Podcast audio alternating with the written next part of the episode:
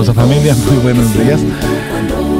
Aquí probando y haciendo un poquito de todo. Eh, me- no me daba cuenta que estaba el micrófono encendido y aquí estoy eh, preparándonos para este programa. Como se pueden dar cuenta, tenemos problemitas, problemitas con ah, el internet pare- aparentemente. Algo no anda bien por ahí. Pero bueno, bueno, bueno. Ya estamos por acá. Dios mediante eh, no falle. Probando varias cosas por acá. Pero parece que es el internet el que anda un poquito mal, hermosa familia. De modo que en lo que cabe, por favor, háganmelo saber, por favor, allí en, ah, en el grupo de WhatsApp, cómo está eh, la señal. Si se rompe, se quiebra completamente, bueno, tendremos que ah, parar el programa, ¿no? Pero me gustaría primeramente que se reporten por ahí, quien está ya por ahí presente. Eh, Dios les bendiga. Hay un buen grupo de, personas conectadas. Dios les bendiga abundantemente, hermosa familia. De nuevo, gracias por ser parte de Fe y Esperanza. Gracias por estar con nosotros. Hoy tenemos un estudio muy interesante. Estudiaríamos el um, capítulo 8 el capítulo 8 de, de Daniel este es el que nos tocaría hoy. Bueno, perdón, que entre todo lo que ando aquí averiguando y acomodando y todo lo demás, este, también se me olvidaba que tenía mi- la, música muy alta. Hermosa familia, bienvenidos, gracias por acompañarnos, gracias por estar con nosotros, su amigo y servidor Joel Medina. Les saluda desde Phoenix, Arizona, hoy, 14 de febrero eh, 2024. En el mundo secular, hoy están celebrando, se celebra mucho el Día del Amor y la Amistad. Bueno, no vamos a hablar tanto del amor y la amistad hoy, simple y sencillamente que vamos a seguir con nuestros temas de profecía. Y recuerde que independientemente de lo que sea, ¿no? Eh, las festividades paganas no tenemos por qué envolvernos allí con ellas, ¿cierto? Así es que yo agradezco a Dios por todos ustedes, que estamos en la misma sintonía en lo que a eso se refiere, que no importa lo que parezca o lo que hay por allí, sino que simple y sencillamente nosotros como hijos de Dios no tenemos por qué involucrarnos, ¿verdad? En cosas que no que no son buenas en el sentido secular. De nuevo, hermosa familia, vamos a entrar al tema de hoy. Le repito, por favorcito, allí en, bueno, en diferentes grupos, si tiene incluso mi...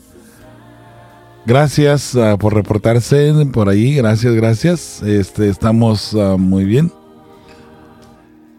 Muy, muy, muy bien. Entonces, ah, me gustaría saber ahora cómo se escucha. Si me pueden dar allí, ya se están reportando eh, cómo se escucha en estos momentos, porque vuelvo a repetir, el, el problema son varios detallitos que estoy aquí teniendo en cabina. Entonces, am, entre una cosa y la otra, pues se olvidan los volúmenes de pronto, ¿verdad? Bueno, ya el fondo terminó. Eh, me gustaría que usted me diga cómo anda ahora el volumen de... Y también la señal, por supuesto, porque al principio el problema que estaba teniendo era la señal que se iba y venía, se iba y venía, se iba y venía.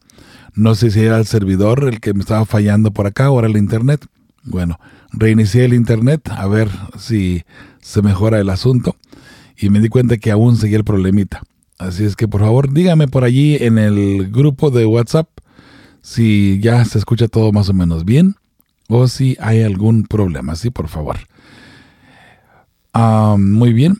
Eh, vamos a orar, hermosa familia. Vamos a orar para entrar al tema de hoy. El, tema de hoy, voy a tratar de hacerlo un poco rápido. Eh, hay varios asuntos que tenemos que eh, concluir y terminar por acá. De modo que esperamos que esta mañana no sea un tema largo y tedioso como suele suceder en algunos casos con los puntos de la profecía. Vamos a orar. le invito muy bien, gracias mi hermanita Carmen, gracias por, su ah, colaboración allí, este, al mencionarnos que se escucha bien. Gracias mi hermanita. Vamos a orar y bueno, eh, si algo llega a suceder por acá de nuevo con lo del internet, ahí me avisan por favorcito. Oremos. Padre amado, gracias te damos por el privilegio que nos das de acercarnos al trono de tu gracia en oración. Esperamos que nuestras oraciones, Señor, lleguen a ti como el incienso fragante para que puedan entrar al trono de tu gracia, Señor, las puedas escuchar y también puedas atender nuestros pedidos. Esta mañana pedimos unción de tu Santo Espíritu. Esperamos, Padre amado, que nos acompañes, que estés con nosotros en todo momento y también, Padre bendito, que tu Santo Espíritu nos guíe en lo que hoy vamos a estudiar. Te pedimos de una manera muy especial, Señor, que puedas hoy eh, mostrarnos tu verdad, mostrarnos el camino que debemos de seguir y también, Señor, que tu palabra no regrese a ti vacía. De nuevo, Padre amado, gracias por que nos permites estudiar hoy todavía con libertad las profecías y los eventos del tiempo del fin. Por eso, Padre amado, te amamos, porque para siempre es tu misericordia. En el nombre de tu Hijo amado Cristo Jesús pedimos y agradecemos. Amén y amén. Bueno, eh, yo estoy escuchando aquí un, un ruido medio raro, bella familia, vuelvo a repetir, andamos acá con problemitas técnicos, este, pero bueno, vamos adelante. Hermosa familia, de nuevo, eh, esta eh, mañana nos toca estudiar a Daniel 8. Vamos a entrar de lleno al estudio, vuelvo a repetir, vamos a tratar de hacerlo un poco rápido por los problemas que estábamos acá teniendo en cabina, no, no, no avanzar mucho o no abarcar tanto en, en el tema, sino más bien ir rápido al tema, a las conclusiones también que debemos de seguir y, y bueno, esperando que Dios nos uh, vaya dirigiendo en todo momento.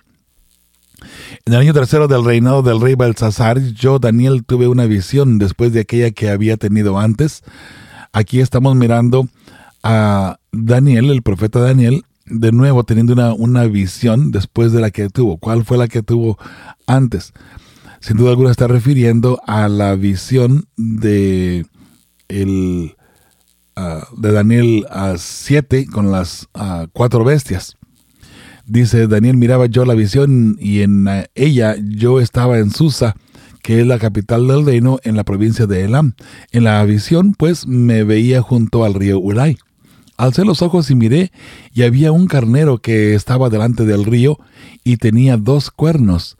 Y aunque los cuernos eran altos, uno era más alto que el otro, y el más alto creció después.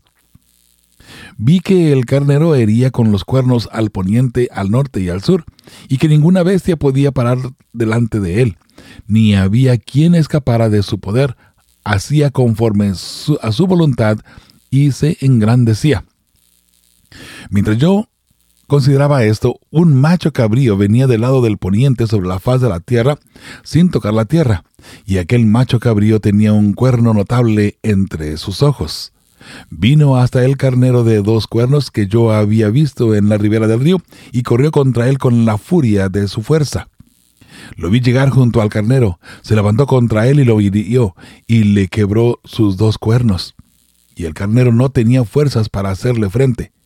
Lo derribó, por tanto, a tierra, lo pisoteó y no hubo quien librara de su poder al carnero. El macho cabrío creció en gran manera, pero cuando estaba en su mayor fuerza aquel gran cuerno fue quebrado y en su lugar salieron otros cuatro cuernos notables hacia los cuatro vientos del cielo. De uno de ellos salió un cuerno pequeño que creció mucho hacia el sur y al oriente y hacia la tierra gloriosa. Creció hasta llegar al ejército del cielo y aparte del y parte del ejército y las estrellas echó por tierra y las pisoteó. Aún se engrandeció frente al príncipe de los ejércitos. Por él fue quitado el sacrificio continuo y el lugar de su santuario fue echado por tierra. A causa de la prevaricación, le fue entregado el ejército junto con el sacrificio continuo. Echó por tierra la verdad e hizo cuanto quiso y prosperó. Entonces oí hablar a un santo, y otro de los santos preguntó a aquel que hablaba, ¿Hasta cuándo durará la visión del sacrificio continuo, la prevaricación asoladora y la entrega del, y, la entrega del santuario y el ejército para ser pisoteados? Y él le dijo, hasta dos mil trescientas tardes y mañanas, luego el santuario será purificado. Aconteció mientras que yo miraba, Daniel consideraba la visión y procuraba aprenderla se puso delante de mí uno con apariencia de hombre. Y oí una voz de hombre entre las riberas del Ulay que gritó y dijo, Gabriel, enseña a éste la visión. Vino luego cerca de donde yo estaba, y al venir me asusté y me postré sobre mi rostro. Pero él me dijo, Entiende, hijo de hombre, que la visión es para el tiempo del fin. Mientras él hablaba conmigo, caí dormido en tierra sobre mi rostro, él me tocó y me hizo estar en pie. Y dijo, Yo te enseñaré lo que ha de venir al fin de la ira, porque eso es para el tiempo del fin. En cuanto al carnero que viste que tenía dos cuernos, estos son los reyes de Media y de Persia. El macho cabrío es el rey de Grecia, y el cuerno grande que, que tenía entre sus ojos es el rey primero. En cuanto al cuerno que fue quebrado, y sucedieron cuatro en su lugar, significa que de cuatro reinos se levantarán de esa nación, aunque no con la fuerza de él. Al fin del reinado de estos, cuando los transgresores lleguen al colmo, se levantará un rey altivo en, de rostro y entendido en enigmas. Su poder se fortalecerá, mas no con fuerza propia. Causará grandes ruinas y prosperará. Actuará arbitrariamente y destruirá a los fuertes y al pueblo de los santos. Con su sagacidad hará prosperar el engaño en su mano. En su corazón se engrandecerá y sin aviso destruirá a muchos. Se levantará contra el príncipe de los príncipes, pero será quebrantado, aunque no por mano humana. La visión de las tardes y mañanas que se ha referido es verdadera, y tú guarda la visión, porque es para muchos días. Yo, Daniel, Quedé quebrantado y estuve enfermo algunos días. Cuando me levanté, atendí los negocios del rey, pero estaba espantado a causa de la visión y no la entendía. Eso es, hermosa familia, eh, todo el capítulo 8 de Daniel. ¿Qué podemos aprender de todo esto? ¿Sabe? Hay mucho, mucho que aprender. Y sabe algo muy interesante. Nosotros, hoy, al entender este capítulo, nos vamos a dar cuenta de muchos detallitos que, para empezar, no tenemos que interpretar.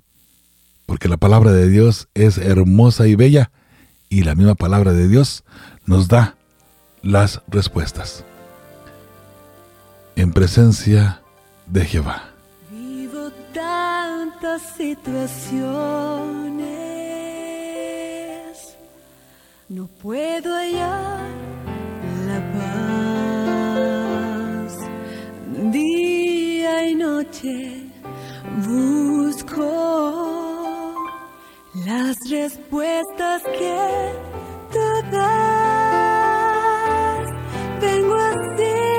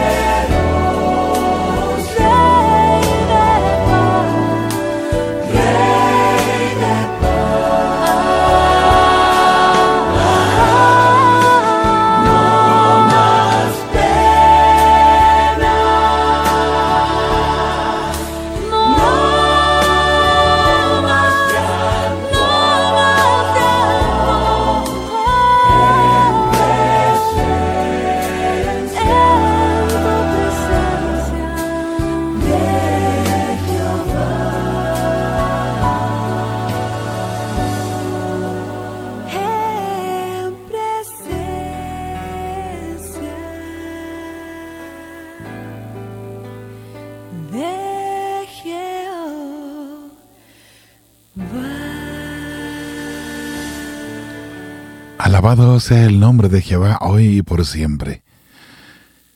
Bien, seguimos con ah, Daniel 8.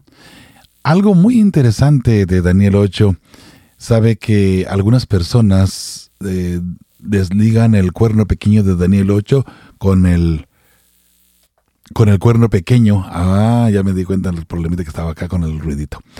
El problema de, del cuerno pequeño, ah, desligan el cuerno pequeño de Daniel 8 con el cuerno pequeño de Daniel 7. Hoy vamos a mirar eh, qué es el mismo cuerno pequeño. Y de hecho, ah, es una de las cosas, de los detalles que nosotros necesitamos analizar en una forma paralela junto con todos los puntos proféticos de la cadena del tiempo del fin. Ah, la cadena del tiempo del fin está repetida en Daniel 2, Daniel 7, Daniel 8, Daniel 9, 10, Daniel 11, eh, Apocalipsis 12 en parte, Apocalipsis 13, Apocalipsis 17 con la parte final. Son cosas paralelas, pero si vamos a, analizando y avanzando desde Daniel 2 hasta Apocalipsis 17, vamos bajando el tiempo. En otras palabras, Daniel 2 y Daniel 7 empiezan con Babilonia. La cabeza de oro, el león, es Babilonia. Pero ya en Daniel 8 ya no tenemos a Babilonia. Note que aquí miramos a un carnero. El carnero está ah, de pie. Ahora, este carnero, ah, hay algo muy interesante eh, con él.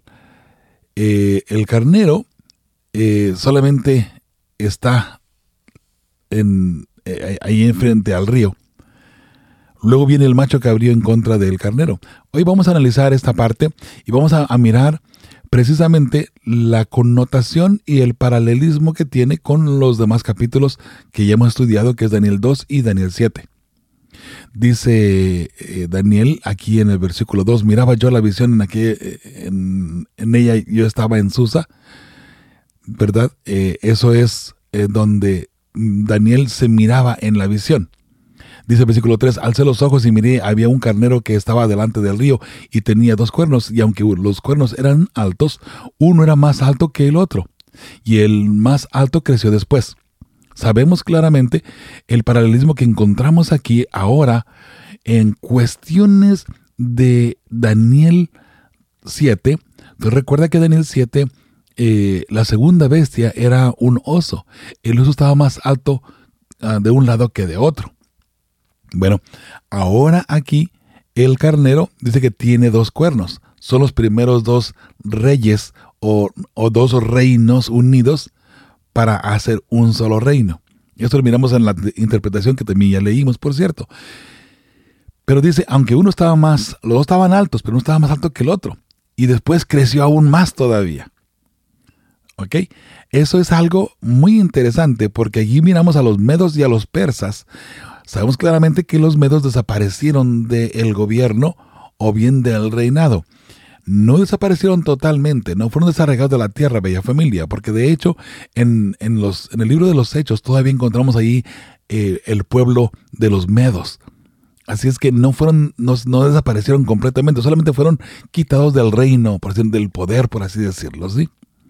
Ahora, eh, dice aquí el versículo 4, Vi que el carnero hería con los cuernos al poniente, al norte y al sur, y que ninguna bestia podía parar delante de él. Esa es la característica que tenía el oso. Recuerda, el oso muy grande, muy fuerte y despacio fue conquistando a Siria, a Egipto y luego Babilonia. Las tres costillas que tiene el oso en Daniel 7, que las tiene en su boca, ¿no? Dice, ni había quien escapara de su poder hacía conforme a su voluntad y se engrandecía. Eso era los medos y los persas, el oso en Daniel 7, los pechos de plata de Daniel 2. Número 5. Mientras yo consideraba esto, un macho cabrío venía del lado del poniente sobre la faz de toda la tierra, sin tocar tierra, y aquel macho cabrío tenía un cuerno notable entre sus ojos. Y ya miramos también la interpretación. Ahora, les comentaba yo al principio que aquí no hay mucho que interpretar. en cuestiones de a quién representan el carnero y el macho cabrío. Porque la misma palabra de Dios, aquí mismo, el mismo capítulo nos dice que son los medos y los persas, el carnero, los dos cuernos que tiene el carnero, se hacen un poder, una bestia nada más, pero dos cuernos, dos reinos gobernando al mismo tiempo.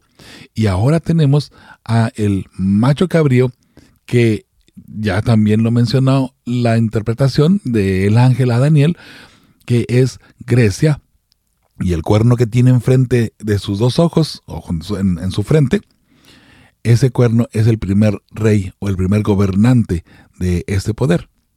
Así es que no hay mucho que interpretar aquí en este aspecto. Donde sí se deja para interpretación es sobre el cuerno pequeño que surge aparentemente después de los cuatro y que aparentemente surge de uno de los cuatro. Ahora, dice número 5, mientras yo consideraba esto un macho cabrío que venía del lado del poniente sobre la faz de la, toda la tierra sin tocar la tierra. Note la velocidad que tenía. Recuerda que en Daniel 7, el, eh, ahora viene, entramos a Grecia. Eh, representaba Grecia en, el, en Daniel 7 con un leopardo. El leopardo es muy rápido. El leopardo tenía cuatro alas. Ahora, el macho cabrío no tiene alas, pero note que viene sobre la faz de la tierra sin tocar la tierra. O sea, venía tan rápido que no tocaba la tierra. Para que un avión se eleve, por ejemplo, tiene que agarrar velocidad, suficiente velocidad para que se comience a levantar de la tierra. De lo contrario, no se levantan tantas toneladas de repente que tienen los aviones. No se levantan, pero con la velocidad comienzan a levantarse y a elevarse. Por supuesto, hay las dinámicas de la aviación y todo lo demás. No, pero a donde vamos aquí es que el macho cabrío venía tan fuerte, su velocidad era tan grande que no tocaba la tierra. Y aquel macho cabrío tenía un cuerno notable entre sus ojos. Y lo dice el número 6, vino hasta el carnero de los hasta el carnero de dos cuernos que yo había visto en la ribera del río, y corrió contra él con la furia de su fuerza. La rapidez que traía este macho cabrío la misma rapidez que tenía el leopardo en Daniel 7, y conquistó, en este caso, ahora a los persas, ya no los medos, porque recuerde que los medos desaparecieron. Se va Grecia contra los persas. Hoy por hoy incluso todavía hay películas sobre esto, ¿sabe? De los persas, cómo los persas predominaron por un tiempo y cómo, cómo trabajaban ellos, ¿no? Cómo se organizaban para trabajar y conquistar. Pero eh, aquí vemos a Grecia derribando a los persas. Número 7. Lo vi llegar junto al carnero, se levantó contra él y lo hirió y le quebró sus dos cuernos. Y el, y el carnero no tenía fuerzas para, hacer, para hacerle frente. Lo derribó por tanto a tierra, lo pisoteó y no hubo quien librara de su poder al carnero. ¿Ok? Allí queda destruido completamente los persas, el imperio persa. Ahora reina en su lugar Grecia, el eh, imperio griego. ¿Sabe una cosa? Que el imperio griego predominó y ha predominado muchísimo a través del mundo. De hecho, todavía eh, parte del Nuevo Testamento fue escrito en griego. ¿Sabía usted eso? Claro, claro que lo sabía, ¿verdad? Porque usted es muy inteligente. Pero a dónde vamos con esto es que eh, todavía, fíjese qué interesante, el imperio ah, romano subtrajo muchos dioses y mucho paganismo de los griegos. Eh, el pueblo hebreo fue, por así decirlo, dominado también por las costumbres y el paganismo griego de los griegos, entre sus dioses y todo lo demás. Por ejemplo, la cruz era un dios de los griegos. Eh, los griegos, cuando tenían una ofrenda para darle a sus dioses, a veces, eh, recuerde que en aquel entonces se, se hacía mucha ofrenda, mucho sacrificio humano incluso. El hecho de crucificar a una persona o ponerla sobre una cruz era una ofrenda para ese mismo Dios. Más adelante ya se convierte en un instrumento de tortura donde ahora viene el imperio romano y también lo toma como un instrumento de tortura y lo pone como ahora en, en el tiempo de Cristo Jesús como una muerte muy vergonzosa, porque a los criminales los crucificaban. Y sabe algo muy interesante, que por supuesto en, en el mundo cristiano tratamos de, de, tapar eso para que no se mire tan mal, por así decirlo, ¿no? Pero la persona que era crucificada era crucificada totalmente desnuda. Jesús fue crucificado totalmente desnudo, pero obviamente por respeto a las personas, a la cristiandad, se pone, se cubre, ¿verdad? A Cristo Jesús. Sin embargo, era una muerte muy vergonzosa el ser crucificado de esa manera para que muriera en la cruz. Entonces, eso es lo que impone Grecia o, el mundo griego para la humanidad, tanto idioma como costumbres, paganismo, entre otras muchas cosas más. Ahora, sigamos leyendo aquí. Dice el eh, número 8, el macho cabrío creció en gran manera pero cuando estaba en su mayor fuerza, aquel gran cuerno fue quebrado. O sea, cuando ya estaba gobernando, cuando ya estaba eh, en su mayor apogeo de gobernar a todo el mundo, ese gran cuerno fue quebrado. ¿Qué significa que fue quebrado ese gran cuerno? Ese gran cuerno significa que fue quebrado porque Alejandro Magno, que representaba ese gran cuerno, murió. Dice la historia que Alejandro Magno murió en una borrachera. Alejandro Magno murió a la misma edad que Cristo, a los 33 años. Interesante. Entonces, como quiera que sea, no, hay una comparación, es una coincidencia solamente. Pero Alejandro Magno, a una edad tan temprana, de 33 años, muere. Cuando él muere, tomando en consideración que Alejandro Magno era por así decirlo, eh, el, intelecto de eh, su, de, su ejército, de su imperio.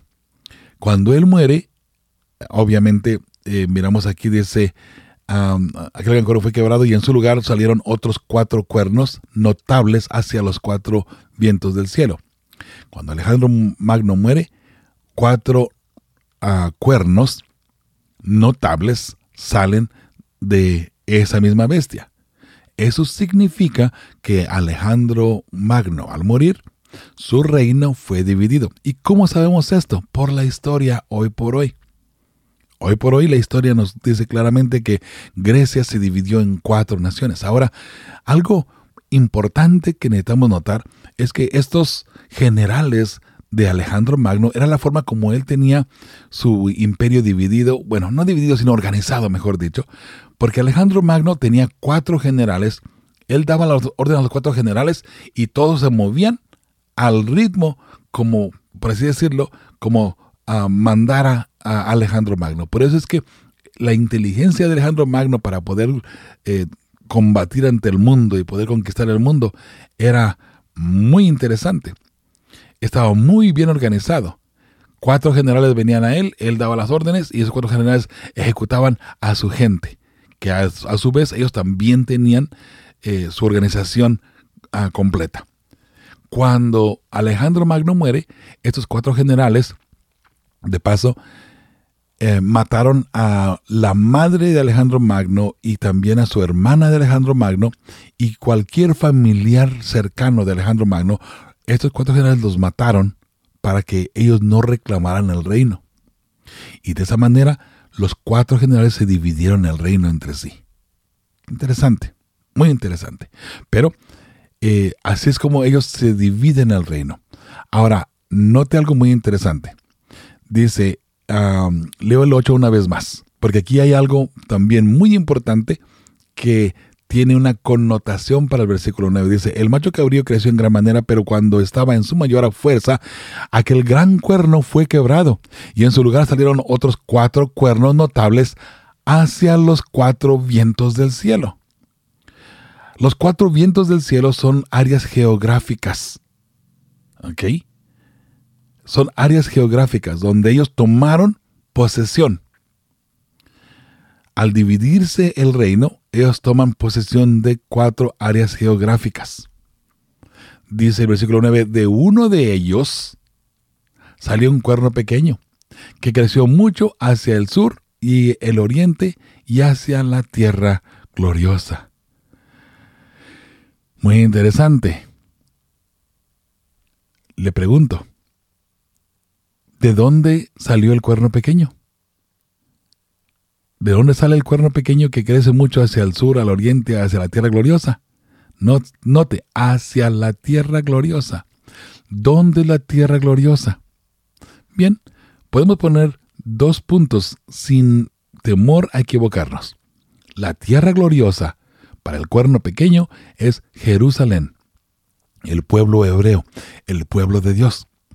Pero también puede ser hacia el cielo, donde está la Jerusalén espiritual o bien la Jerusalén en el cielo. Note, leo de nuevo el versículo 8 y el 9. El macho cabrío creció en gran manera, pero cuando estaba en su mayor fuerza, aquel gran cuerno fue quebrado, y en su lugar salieron otros cuatro cuernos notables hacia los cuatro vientos del cielo. De uno de ellos salió un cuerno pequeño. Ese cuerno pequeño es el que crece mucho hacia el sur, hacia el oriente y hacia la tierra gloriosa. La pregunta es, ¿de dónde sale el cuerno pequeño? Y si ese cuerno pequeño es el mismo de Daniel 7, tenemos un grave problema aparentemente. Porque este cuerno pequeño está saliendo de Grecia, no está saliendo de Roma. Y si el cuerno pequeño de Daniel 7 es de Roma, aquí tenemos un grave problema, ¿cierto? Bueno, la pregunta es, note, cuando usted lo lee así nada más a simple vista, aparentemente los cuatro cuernos que se dividen, dice que de uno de ellos salió un cuerno pequeño. El problema es que dejamos o omitimos cierta información que no nos deja de pronto entender claramente de dónde surge este cuerno pequeño. ¿De dónde surge? Y en el lugar salieron otros cuatro cuernos notables. Dice, hacia los cuatro vientos del cielo.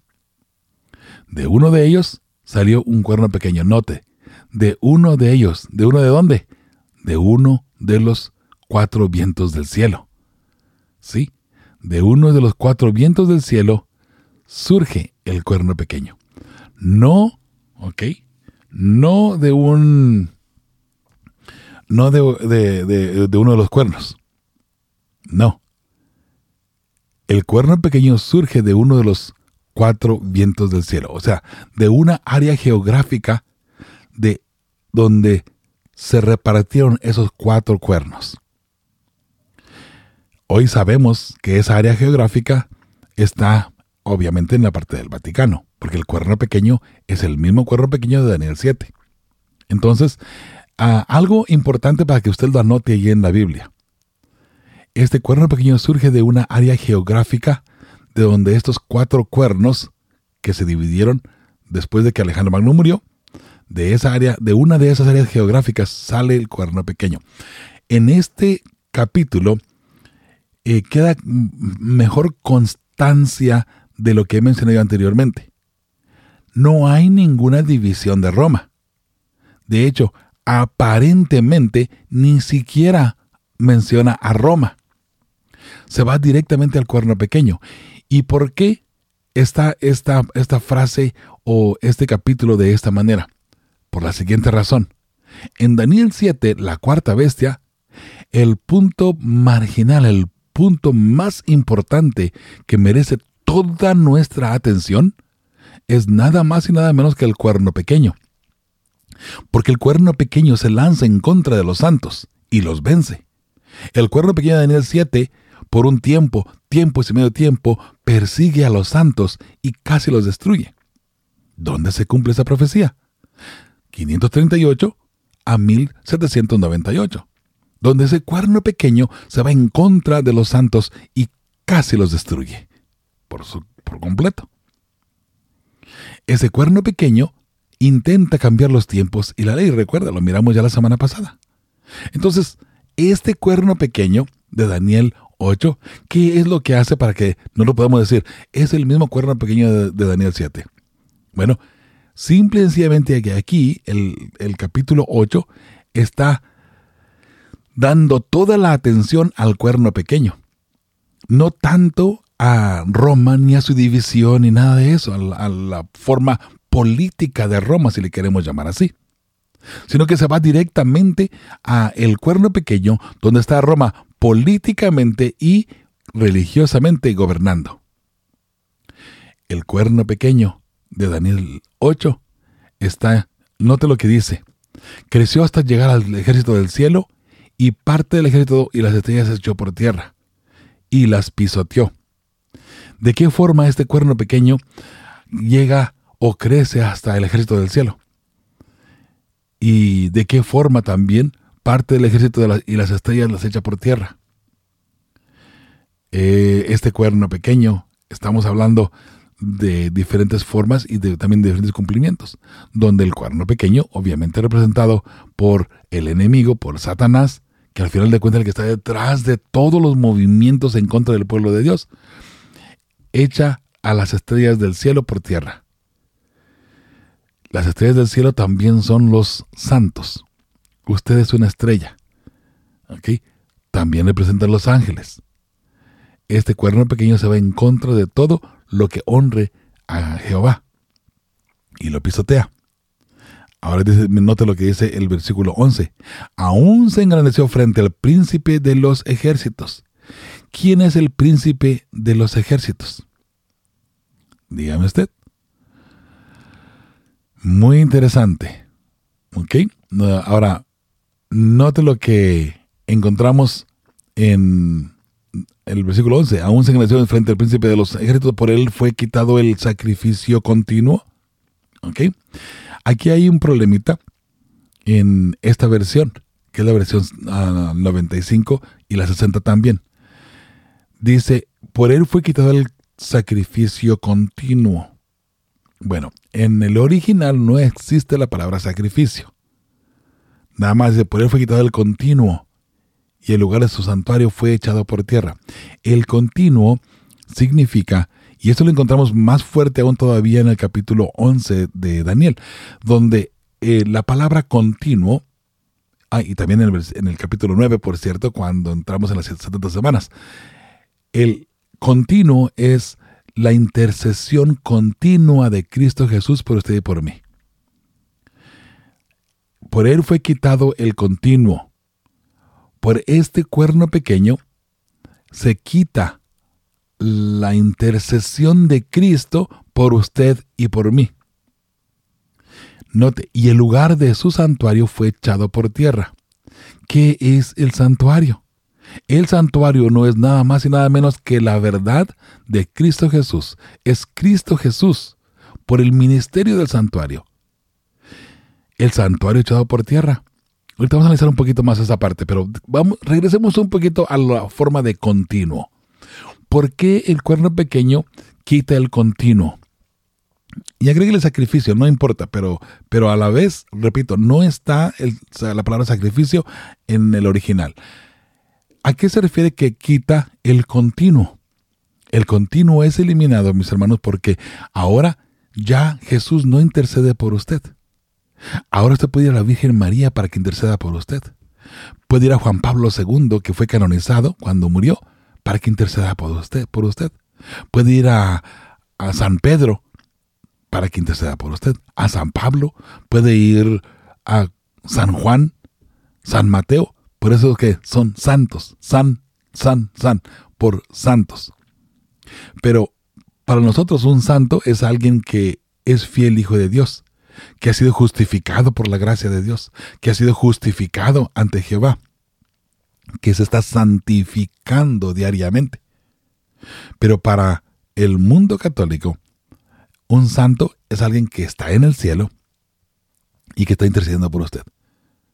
Note que normalmente las oraciones católicas le piden a la Virgen María que interceda por ellos. Y esa es, ese es el resto que ellos tienen. Ruega por nosotros. Madre de Dios, ruega por nosotros. Entonces, ¿dónde queda Jesús? A un lado. El hecho de que Jesús esté intercediendo por usted y por mí es bíblico. Y ese ese ministerio de Cristo Jesús, esa labor de Cristo Jesús, la encontramos en el santuario específicamente. A través de todo el santuario usted se va a dar cuenta que hay algo especial en el santuario. Y en el santuario usted encuentra la intercesión de Cristo en todo lo que se llama el ministerio del Evangelio. El ministerio del Evangelio eterno por usted y por mí. Ahora, vamos a entrar a la parte del santuario. Dice, y el lugar de su santuario fue echado por tierra. ¿Cómo este cuerno pequeño echa el santuario por tierra?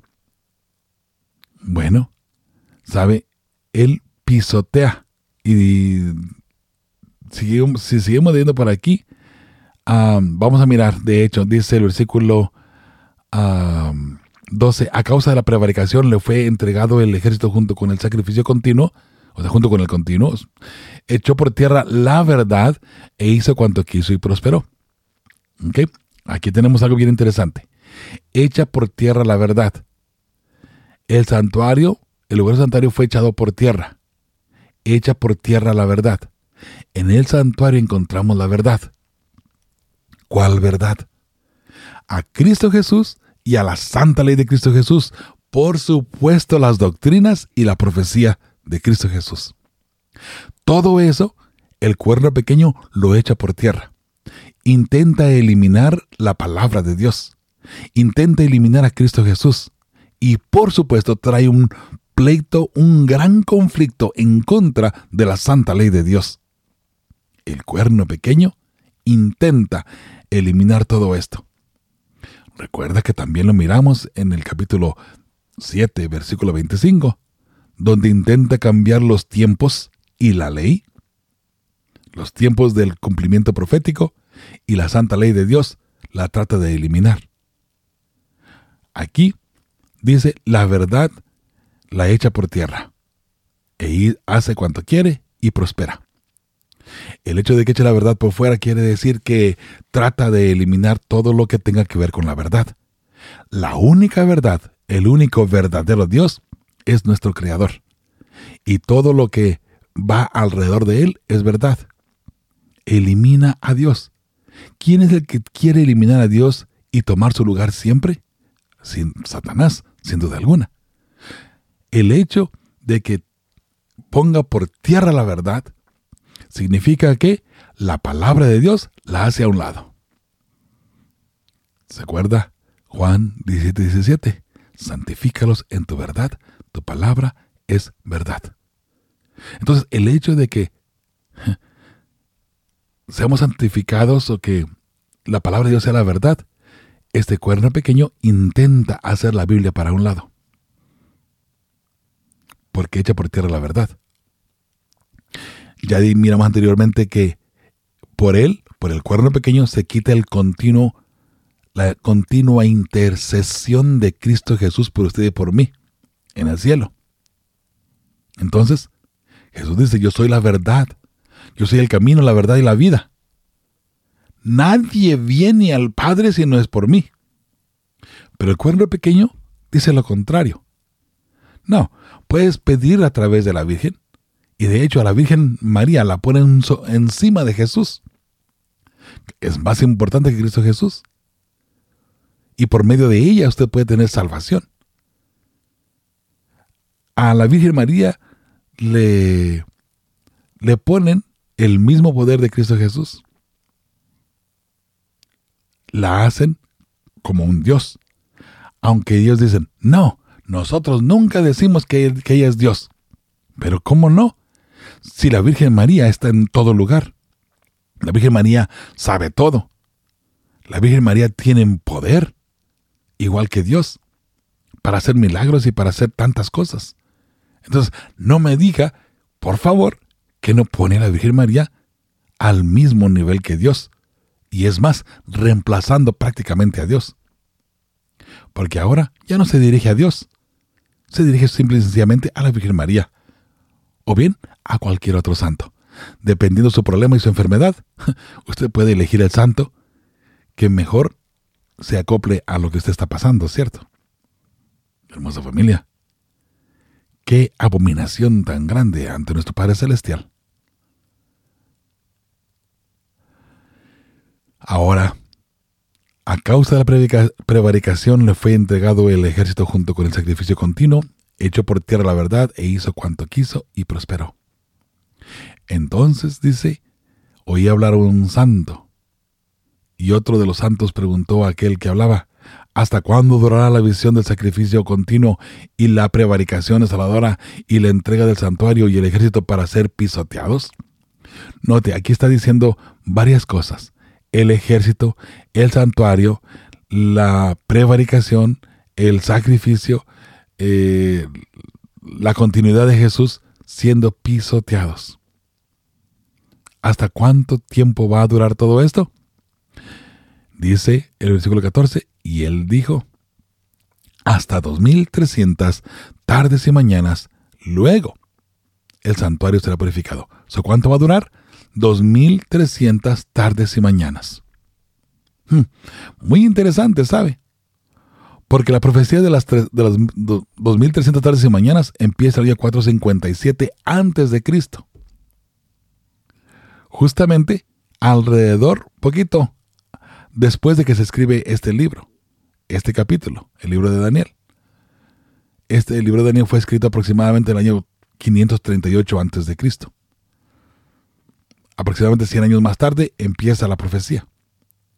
Pero note lo que dice, hasta 2300 tardes y mañanas, luego el santuario será purificado. O sea, esta prevaricación va a durar 2300 tardes y mañanas o 2300 días, lo cual significa, significa que por 2300 años estaría durando este, esta, la odisea en contra del pueblo de Dios. ¿Cuándo terminó? A 1844, cuando Jesús pasa del lugar santo al lugar santísimo. Ahí terminó. No termina la guerra aún todavía. Porque aún todavía este cuerno pequeño no ha sido destruido. Dice el versículo 15, aconteció que, que mientras yo, Daniel, consideraba la visión y procuraba comprenderla, se puso delante de mí uno con apariencia de hombre, y oí voz de hombre entre las riberas del Ulay que gritó y dijo, Gabriel, enseña a este la visión. Note, ese que se para frente a Daniel es Gabriel. Vino luego cerca de donde yo estaba, y al venir me asusté y me postré sobre mi rostro, pero él me dijo, entiende, hijo de hombre, que la visión es para el tiempo del fin. En otras palabras, lo que estás mirando tú aquí se va a cumplir en el tiempo del fin. Pero, ¿en qué momento el cuerno pequeño empieza a gobernar? Para el tiempo del fin. Por eso, el cuerno pequeño está en nuestra era 538 a 1798 tenemos la profecía de los 1260 días, donde este cuerno pequeño hace todo lo que, lo que se menciona aquí. Se va en contra del santuario, en contra de Cristo Jesús, de la intercesión de Cristo Jesús, en contra de la Biblia, en contra de la Santa Ley. Pero sabemos que en el año 1798 recibe una herida mortal. ¿Quién? El cuerno pequeño. ¿Y dónde encontramos eso? No lo encontramos en Daniel, lo encontramos en Apocalipsis 13, donde la bestia de Apocalipsis 13 es exactamente lo mismo que el cuerno pequeño, pero recibe una herida mortal. Una herida mortal que lo incapacita por un tiempo. Después viene otra segunda bestia que automáticamente, en su momento, le da la sanación. En un momento dado, esa segunda bestia cura o sana la herida de la primera bestia la levanta de nuevo y esta segunda bestia comienza a gobernar. De nuevo, políticamente y, por supuesto, religiosamente. Es Estados Unidos que levantará a esta nación, a el cuerno pequeño, a la bestia, para que vuelva a gobernar de nuevo como lo hizo en el año 538 a 1798 gobernando, persiguiendo a los cristianos y tratando de eliminar la verdad. Sí, tratando de eliminar la Biblia, tratando de eliminar a Cristo Jesús y, por supuesto, en contra de la santa ley de Dios. Satanás odia la ley de Dios. Satanás odia el santo sábado del Señor. Por eso es que tanto, tanto pleito en contra de Dios, en contra de todo lo que, todo lo que es santo. Muy interesante. Dice el versículo 18 de Daniel 8. Mientras él hablaba conmigo, caí dormido en, la, en tierra, sobre mi rostro. Él me tocó y me hizo estar en pie. Y dijo, yo te enseñaré lo que ha de venir al fin de la ira, porque eso es para el tiempo del fin. Otra vez, recalcando, esta visión tiene la fuerza más grande en el tiempo del fin. En cuanto al carnero que viste, que tenía dos cuernos, esos son los reyes de Media y de Persia. Note, aquí son identificados. El macho cabrío es el rey de Grecia, y el cuerno grande que tenía entre sus ojos es el rey primero. En cuanto al cuerno que fue quebrado y sucedieron cuatro en su lugar, significa que cuatro reinos se levantarán de esa nación, aunque no con la fuerza de él. Al fin del reinado de estos, cuando los transgresores lleguen al colmo, se levantará un rey, altivo de rostro y entendido en enigmas. Aquí se está identificando al cuerno pequeño. Interesante que también en Daniel 11 se habla de un rey entendido en enigmas, en misterios. Esos enigmas y misterios es lo que Satanás pone en el corazón de este rey. Ahora, note que aquí en la interpretación, el ángel no le dice de dónde, de dónde surge este rey altivo entendido en enigmas. Pero sí le dice que después de estos reyes se va a levantar. Más arriba, en la visión, entendimos que de uno de los cuatro vientos sale este rey. Su poder se fortalecerá, mas no con fuerza propia. Note, ese cuerno pequeño que surge después de los cuatro, después de los, de los cuatro cuernos, después de ellos en una área geográfica, dice, se va a fortalecer, va a tener mucho poder, pero no, no poder propio. Causará grandes ruinas, prosperará, actuará arbitrariamente y destruirá a los fuertes y al pueblo de los santos. Interesante. Con su sagacidad hará prosperar el engaño en su mano. Note, este cuerno pequeño tiene algo interesante. Con su sagacidad hace prosperar el engaño en su mano. ¿Qué es el engaño? Mentiras. Mentiras. El engañar es obviamente parte de una mentira. Y dígame usted, ¿quién es el padre de la mentira? Satanás.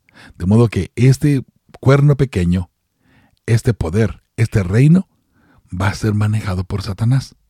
Dice, en su corazón se, en su corazón se engrandecerá y sin aviso destruirá a muchos. Se levantará contra el príncipe de los príncipes, o sea, contra Jesús, pero será quebrantado, aunque no por mano humana. Otra vez, este cuerno pequeño será destruido. Será quebrantado, será destruido, no por mano humana, porque no hay mano humana que pueda ir en contra de Satanás, que pueda destruir a Satanás. Y lo que Satanás pone como ah, sus instrumentos. Este cuerno pequeño será destruido no por mano humana, quiere decir que la providencia de su destrucción viene de parte del cielo, de parte de Dios. Dice el 26, la visión de las tardes y mañanas que se ha referido es verdadera. Y tú guarda la visión, porque es para muchos días, es para el tiempo del fin. Ah, qué hermoso, bella familia. Qué hermoso saber que a pesar de que el poder de Satanás tenga instrumentos aquí en aquí en la tierra. ¿Sabe? No importa. No importa. Porque al final de cuentas Satanás será destruido. Y Jesús siempre, siempre, siempre triunfará. Él es el Rey de Reyes y Señor de Señores. Hermosa familia, no sé si hasta aquí usted tenga alguna pregunta. Si tiene alguna pregunta, nos la puede hacer llegar a través de nuestro WhatsApp. Símbolo de más 951 231 38 77. Ahí nos puedes hacer sus preguntas. En estos momentos estamos monitoreando el grupo de Radio Fe y Esperanza. Si tiene alguna pregunta, estamos aquí para atenderle.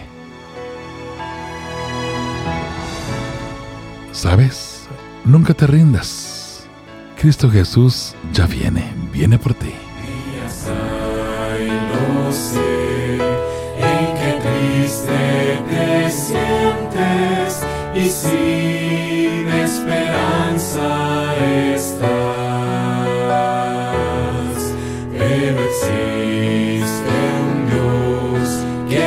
que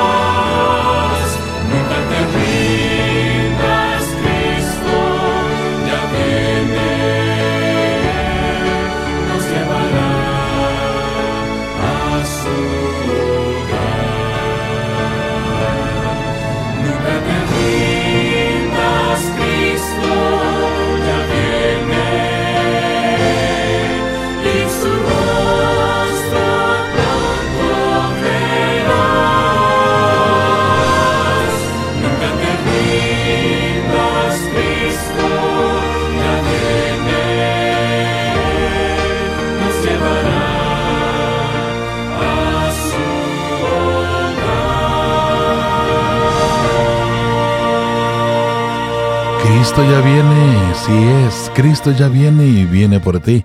Prepárate, prepárate para ir al encuentro con Cristo Jesús.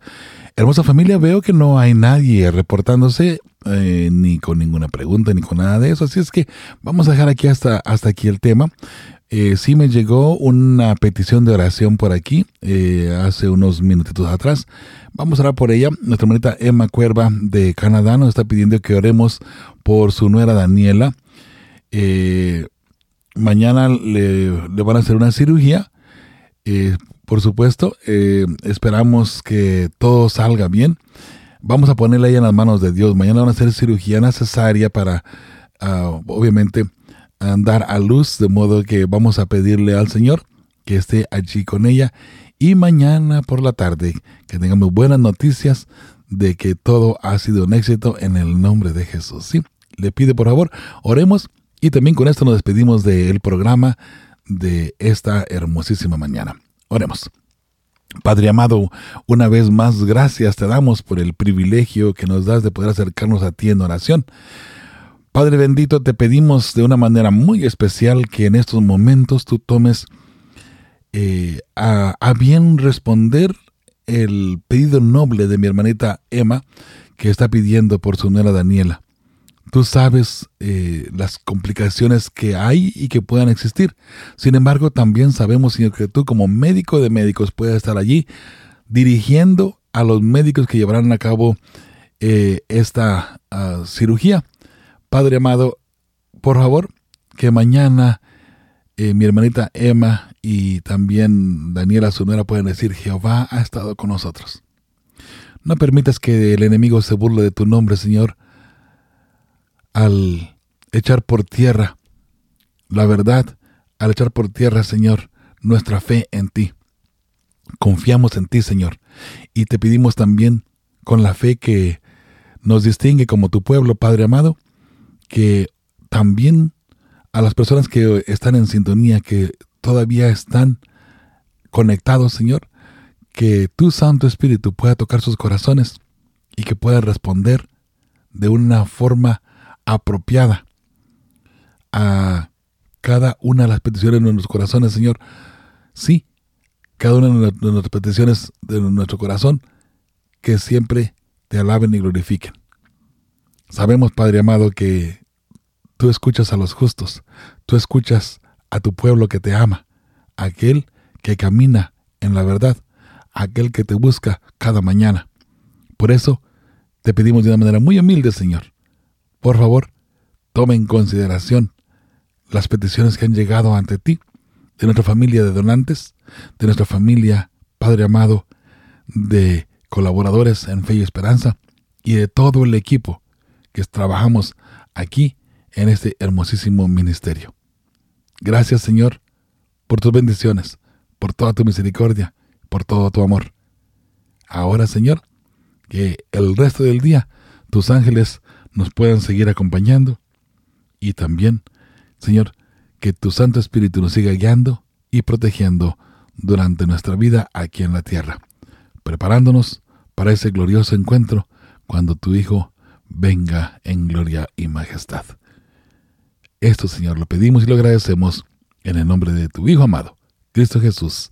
Amén y amén.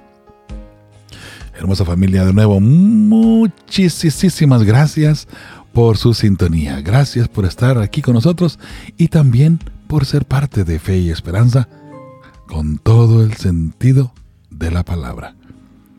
Gracias a todos ustedes por su participación.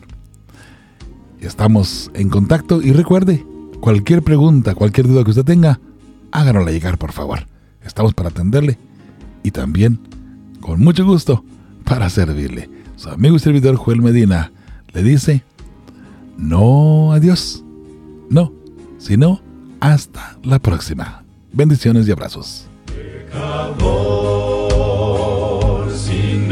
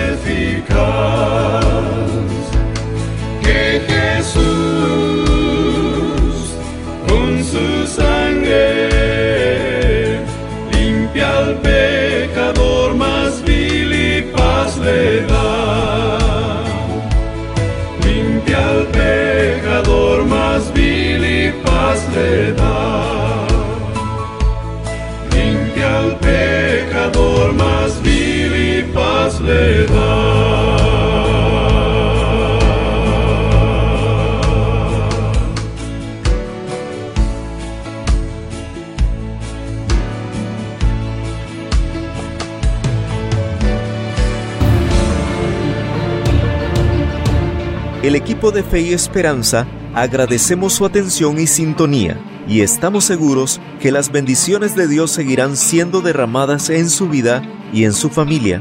Usted debe tener fe y seguir con esperanza puesta en Cristo Jesús. Gracias por ser parte de nuestra familia. Esto es Radio Fe y Esperanza.